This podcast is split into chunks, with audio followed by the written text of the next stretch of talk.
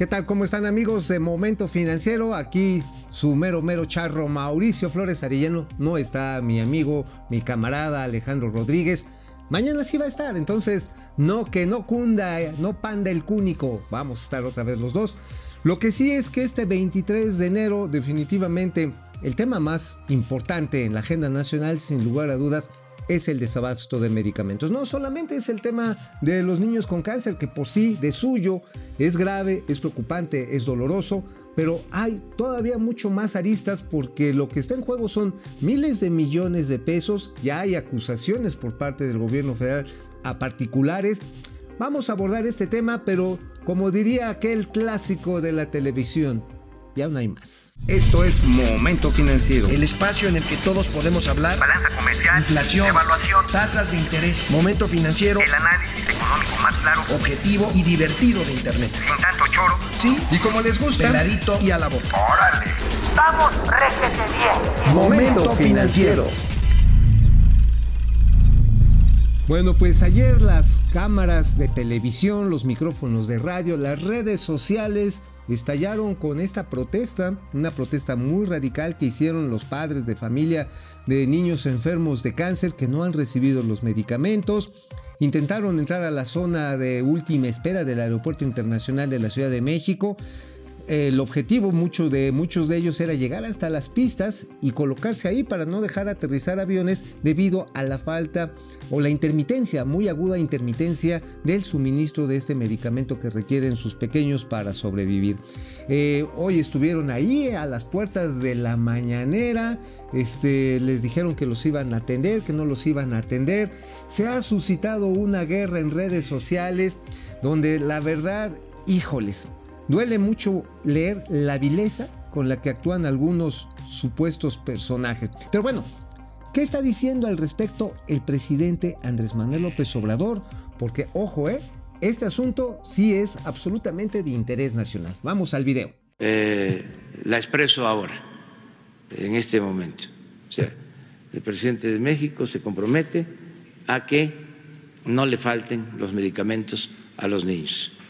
Y este, todo el gobierno, en este caso el sector salud, está atendiendo este eh, problema y dando respuesta a la demanda de los niños Eh, ¿Sería removido y de sus padres.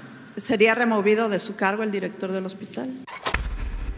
Oigan, pues bueno, pues ahora sí que, híjoles, pues ya están empezando a repartir culpas. Por un lado, el gobierno dice que sí tiene la responsabilidad, por supuesto, obviamente. De hecho, con el INSABI, el Instituto Nacional este, pues, de Salud para el Bienestar, pues la verdad sí que quién sabe cómo va a operar, porque no hay reglas todavía muy claras de como por ejemplo el estado de Jalisco, que por cierto ya ahí es eh, el gobernador Alfaro dijo, hey, espérenme, espérenme. Yo no voy a trasladar la infraestructura en la que ha invertido la ciudadanía de Jalisco para tener un sistema de salud decoroso y que en ese sentido, pues este, pues si no me dicen cómo me lo van a pagar o cómo nos vamos a coordinar, yo no les firmo el acuerdo de adhesión, ¿eh? Ojo, estamos hablando de la entidad, la segunda entidad más grande de nuestro país en términos de población y la tercera en cuanto a generación de riqueza. Estamos hablando de cualquier cosa. Además, ahí es donde se instalan, donde se instala buena parte de lo que podemos definir el clúster médico sanitario de nuestro país. Muchas empresas están ahí participando, tienen inversiones importantes. También está el clúster, por supuesto, tecnológico. Pero, ¿qué creen? Pues sí, hay nuevos, nuevos villanos en la narrativa de la mañanera.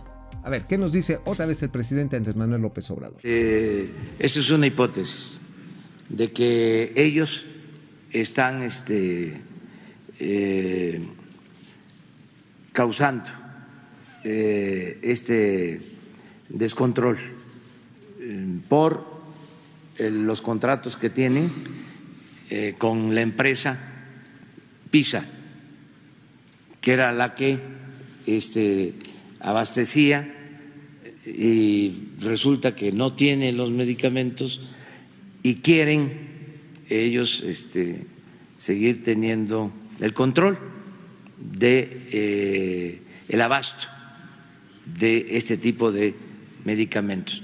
Por eso la eh, Secretaría de la Función Pública va a abrir una investigación eh, sobre Contra, lo eh, que... ¿Contra sí, quiénes serían en, en concreto?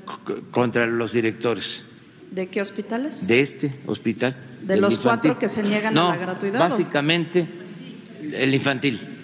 El Sí. infantil. Bueno, las acusaciones han empezado a menudear. Los directores de los institutos médicos de especialidades, como el Instituto Médico Infantil, está siendo acusado de que ocasionó, e incluso algunos de sus subalternos están siendo acusados en la mañanera de haber provocado, de haber provocado artificialmente, artificialmente este problema de suministro. Bueno, el hecho está en que la Secretaría de Hacienda el día de ayer dio a conocer eh, pues que en una compra urgente de tres sustancias, entre ellos el metrotexato y hay otro que la verdad no me acuerdo su nombre, a ver si tenemos por ahí el comunicado de la Secretaría de Hacienda, en la que hace mención que se van a comprar cerca de 140 mil piezas de estos medicamentos. Ahí lo tienen ustedes. Este comunicado, a ver, vamos a decir la cifra específica. Este, pues sí, básicamente están esperando que, que con ello se va a llevar a cabo pues todo el mejor. Ah, no, pero esto es de esto es de la, de la renegociación de la deuda. No, quítenlo, quítenlo. Ese, ese, no era. Perdón, perdón, eh, aquí se nos cuatrapeó en la redacción. Pero el, asunto está en que la Secretaría de Hacienda salió a comprar y anunció efectivamente que está haciendo una adquisición urgente de cuatro sustancias para atender la carencia de los mismos. A ver, aquí hay varias cosas que quiero aclarar antes de que vayamos al corte y algunos amigos que afortunadamente están conectados aquí en Momento Financiero, el noticiero de finanzas para que todo el mundo las entienda. Pues bueno, rápidamente, resulta que la fabricación de Metrotexato por parte de PISA, que también ya fue acusada, y dicen que van a inhabilitar, es decir, que el gobierno ya no le va a comprar, pero ni un cacahuate, bueno, ellos no hacen cacahuates, hacen medicinas, pues tiene su línea de producción detenida por la COFEPRIS, es decir, por el gobierno mexicano, desde abril del año pasado. O sea que no puede venderle al gobierno porque el gobierno no le quiere comprar. Entonces, hello, ¿qué pex? Entonces, a ver, dices que no hay metrotexato, pero no dejas que lo produzcan.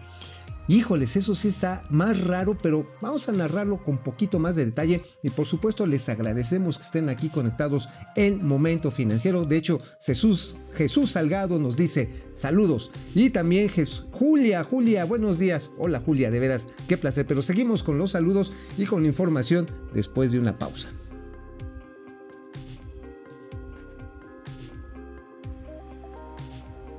Bueno, Julia, de veras, hoy sí me hiciste el día. Como no está mi amigo Alejandro, dice, Julia León, hoy no educarán un ñero, ¿verdad? No, hoy nos vamos a cepillar a un ñoño, ¿eh? que no está por cierto, pero le vas a poner así hasta que le quede acá lustrosa la, la cholla, ¿no?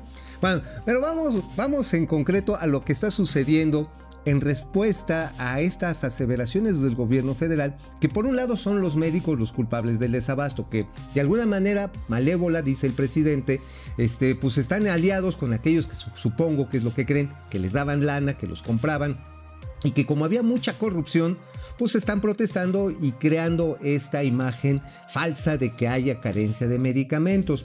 Eh, el asunto, y eso es muy relevante también mencionarlo, el caso de Pisa a la que se le está tratando de inhabilitar.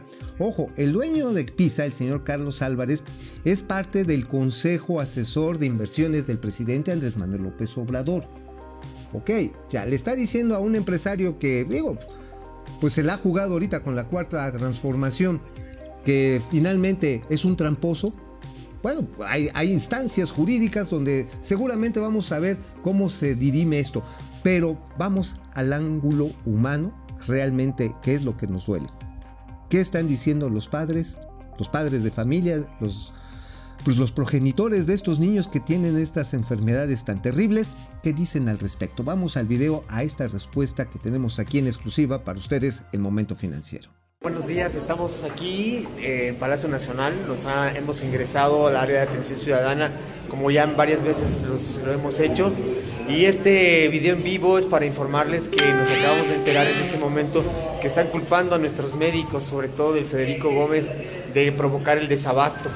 En la conferencia mañanera se acaba de decir en unos momentos, aquí hay gente de, de Iztapaluca y de Ciudad Juárez Entonces también nuestros médicos tienen 20 de noviembre, perdón, se me olvida.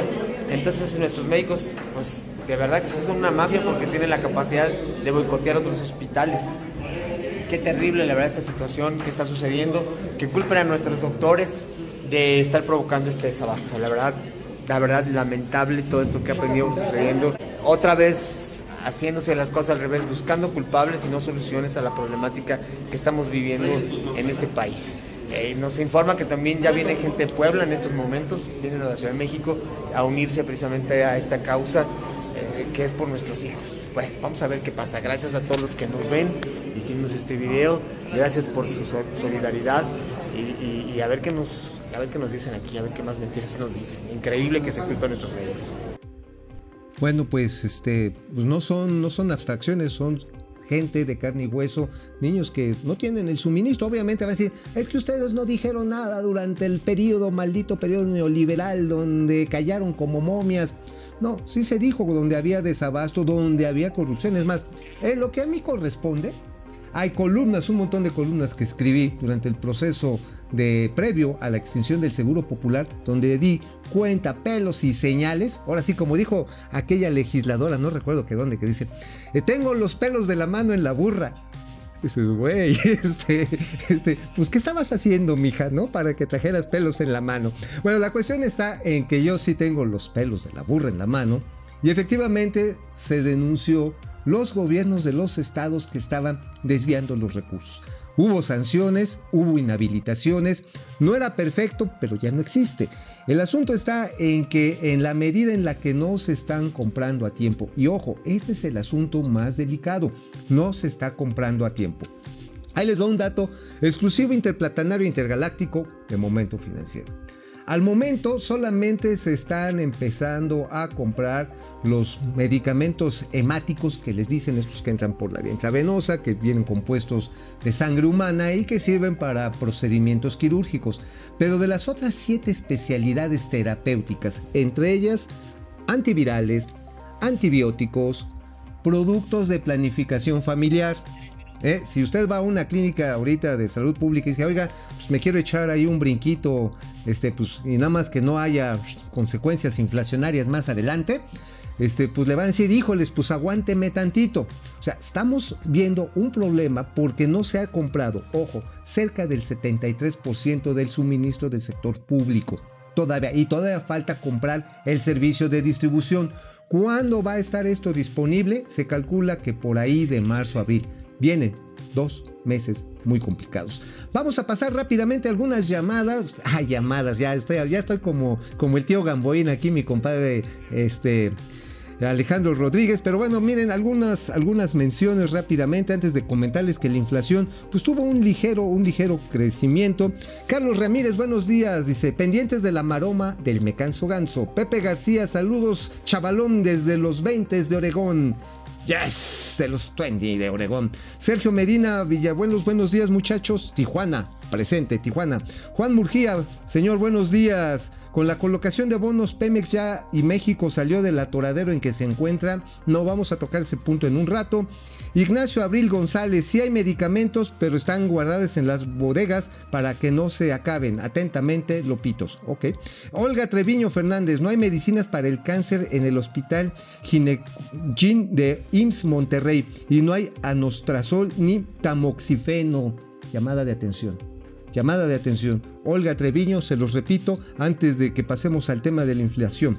No hay medicina para el cáncer en el hospital de Gine, supongo que ginecología, del IMSS Monterrey. No hay anastrozol ni tamoxifeno. Alerta, esto sí es una alerta. Y bueno, rápidamente en el caso de la inflación, pues hubo un pequeño repunte en enero. Hay quienes presumen que este es un logro del actual gobierno, pero es como el chiste del gallego. Vamos a la gráfica, vale la pena verlo, porque el chiste del caballo del gallego está en que le estaba enseñando a no comer y cuando aprendió a no comer, pues que se muere. pues obvio, pues si la economía está varada, está parada, este, y no es por dárselas a desear, pero la verdad está en que en la medida en que la economía no está moviéndose de manera adecuada, lo que estamos viendo es que nadie se anima a subir los precios. Efectivamente hay un aumento de costos laborales por el aumento del salario mínimo, algunos contractuales, pero no se están reflejando en los precios, porque ningún comerciante ni ningún empresario va a decir, pues voy a bajar el precio porque si no, voy a subir los precios porque si no llega la competencia y se lo almuerza. Es lo que estamos viendo. Si bien es positivo que no haya un crecimiento de los precios de manera exorbitante, tenemos ahí otra vez la gráfica antes de irnos. Miren, ahí está. Miren, ahí tenemos la variación mensual, este, la tenemos la quincenal, la inflación. Lo que sí está muy fuerte es el crecimiento pues de los productos pecuarios, de los alimentos ese sí es importante. Estamos viendo que está llegando prácticamente a pues 5.04% los alimentos, bebidas y tabaco, que es lo que más se está encareciendo. Ya hay llamadas de atención de la CONASABI, también de, este, de diversos organismos empresariales, de que la vida se está poniendo cara. Vamos a una pausa y regresamos aquí a Momento Financiero.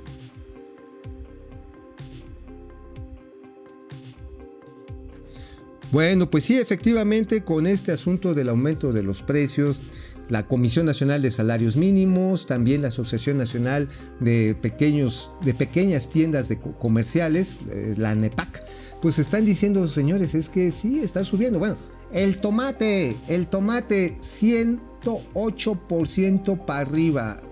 O sea, un pico de gallo, ya lo habíamos comentado aquí con mi compadre Alejandro Rodríguez, está carísimo. Si hacen un pico de gallo, lo meten a la caja fuerte bueno, con hielito, porque si no se va a hacer horrible. O se lo comen rápido, le ponen caviar, porque sí está bastante cariñoso. Ha subido el pollo, ha subido la sopa de pasta. Pero en fin, mientras tanto, en las grandes cuentas nacionales, bueno, hay cosas importantes. Ahora sí vamos a poner, vamos a poner lo que eh, hace ratito nos equivocamos en función de la Secretaría de Hacienda. Una operación de manejo de deuda bastante interesante. Fueron 50 mil millones de pesos esto de alguna manera viene a anular la deuda de corto plazo y se amplía el plazo para dar márgenes de manejo al gobierno mexicano. Este cambio de perfil, se llama cambio de perfil, reperfilamiento, pues, algunos clásicos dicen que es patear el bote, ¿no? O sea, tienes un vencimiento este año, tienes vencimientos por 49.868 millones de pesos, obviamente pues no han encontrado los 500 mil millones de pesos de la corrupción, corrupción. No los han encontrado y pues, este, pues hay, que, hay que mejorar el perfil de deuda. Esto es una operación realmente importante, razonable y necesaria, muy necesaria, porque de esa manera baja el costo inmediato de pagar esa deuda. Se aplaza, se cambia la tasa, se mejora, pero por supuesto todavía la vamos a seguir debiendo. Así que si alguien me la debe, pues me la debe de pagar, porque sí, la verdad, este, yo hasta me iba a poner este, el hashtag de este, Edu porque sí me estoy pasando de, pescado. Pero bueno, la cuestión está en que, como no me voy a cepillar al ñoño, porque no está el ñoño, este, nada más voy a, voy a afinar este asunto de del reperfil, porque nos decía aquí nuestro amigo este, Juan Murgía. Decía, la colocación de bonos de Pemex y México ya salió del atolladero. Digamos que son medidas para no atascarnos más en ese atolladero.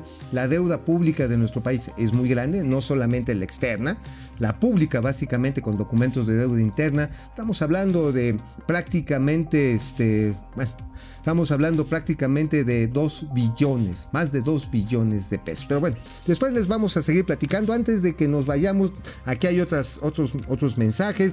Eduardo Martínez Ibarra, hola Mauricio, eres el Chava Flores de la economía.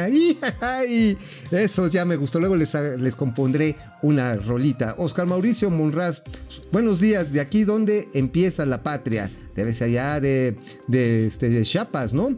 Jorge Cal Larrea, saludos. No dejes que te eduquen. Nunca, nunca mente. Aurora Jarillo Ibarra, Aurora, muchas gracias. ¿Cómo puede ser tan poca la sensibilidad en este gobierno? ¡Qué impotencia! Carlos Ruelas, Houston, presente. Muchas gracias, Carlos. A todos los que nos están sintonizando. Sintonizando. Estoy como el tío Gamboí. No, no, no.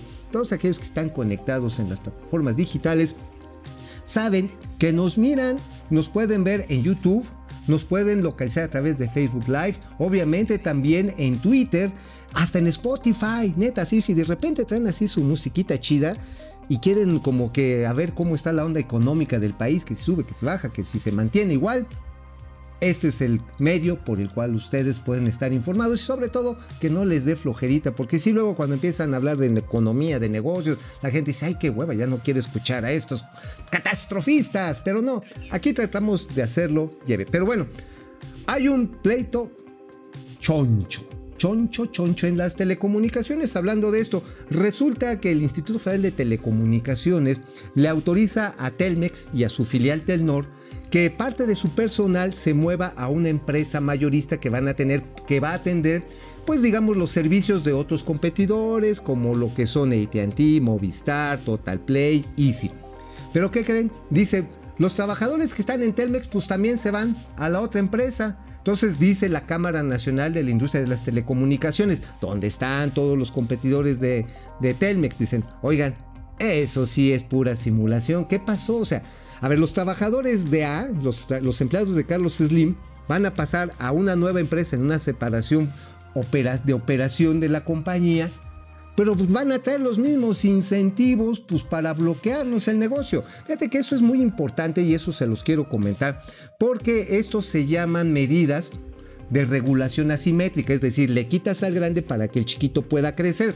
Bueno, resulta que este, con esta, es lo que alega la Canietti, esta simulación, lo único que se está logrando es que simple y sencillamente se refuerce la dominancia, la preponderancia de Carlos Slim en las telecomunicaciones mexicanas, que nada más a pesar de que hubo una reforma de telecomunicaciones, miren, fue como quitarle un pelo a un gato. Y miren que ese es un gato pachón. O sea, el señor Slim tiene miles de millones de pelos, bueno, de dólares para decirlo en plata, tiene miles de millones de dólares y su dominancia en el mercado de comunicaciones móviles está arriba del 70% de facturación y de clientes. Entonces, pues obviamente sí, pues dicen los demás competidores, repito, Movistar, ATT, Easy, este, Total Play, Megacable, dicen, oigan, nos están viendo la cara de, pues ahora sí, nos están viendo la cara iba a decir de güeyes, pero eso está muy, muy light.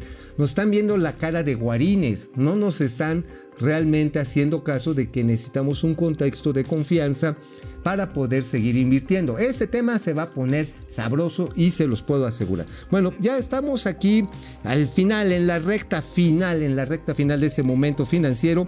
Bueno, fíjense que este, hay un video, sí lo podemos poner, el de China, el de China, porque, híjoles, hablando de cosas de salud, aguas, hay que estar muy pendientes de lo que está pasando al otro lado del océano. Vamos al video. El temor de que se propague el nuevo coronavirus surgido en China el pasado diciembre, que ya ha dejado nueve muertos y 440 personas infectadas, crece conforme el país se prepara para celebrar el Año Nuevo Lunar y el Festival de la Primavera. Este festival es un largo asueto que muchos aprovechan para regresar a sus lugares de origen en el campo desde las grandes ciudades, o bien salir a los países cercanos, regularmente entre el 21 de enero y el 20 de febrero, en el calendario gregoriano. Las alertas en los aeropuertos mundiales se han activado, pues este periodo es considerado la migración humana anual más grande del mundo, ya que en 2016 el número de viajes se estimó en casi 3.000 millones. El gobierno chino ha pedido este año a los habitantes de Wuhan, donde se originó el virus, y su central provincia sin litoral de Hubei, cancelar planes para viajar de vuelta a la región. Bueno, si no tiene que ir a China, mejor no vaya o cuando menos esta región de China, porque es un país inmenso. Y hablando de vuelos, fíjense, y antes de irnos, Aeroméxico, Aeroméxico está ampliando su oferta de vuelos a Europa, básicamente a España, a Barcelona, porque tiene que competir contra Emirates Airlines, que pues desde el 9 de diciembre le está dando batalla. Bueno, nos vamos de este momento financiero, yo soy Mauricio Flores, los esperamos aquí mañanita, si Dios no dice otra cosa. Nos vemos. Vamos, réjete bien. Momento financiero.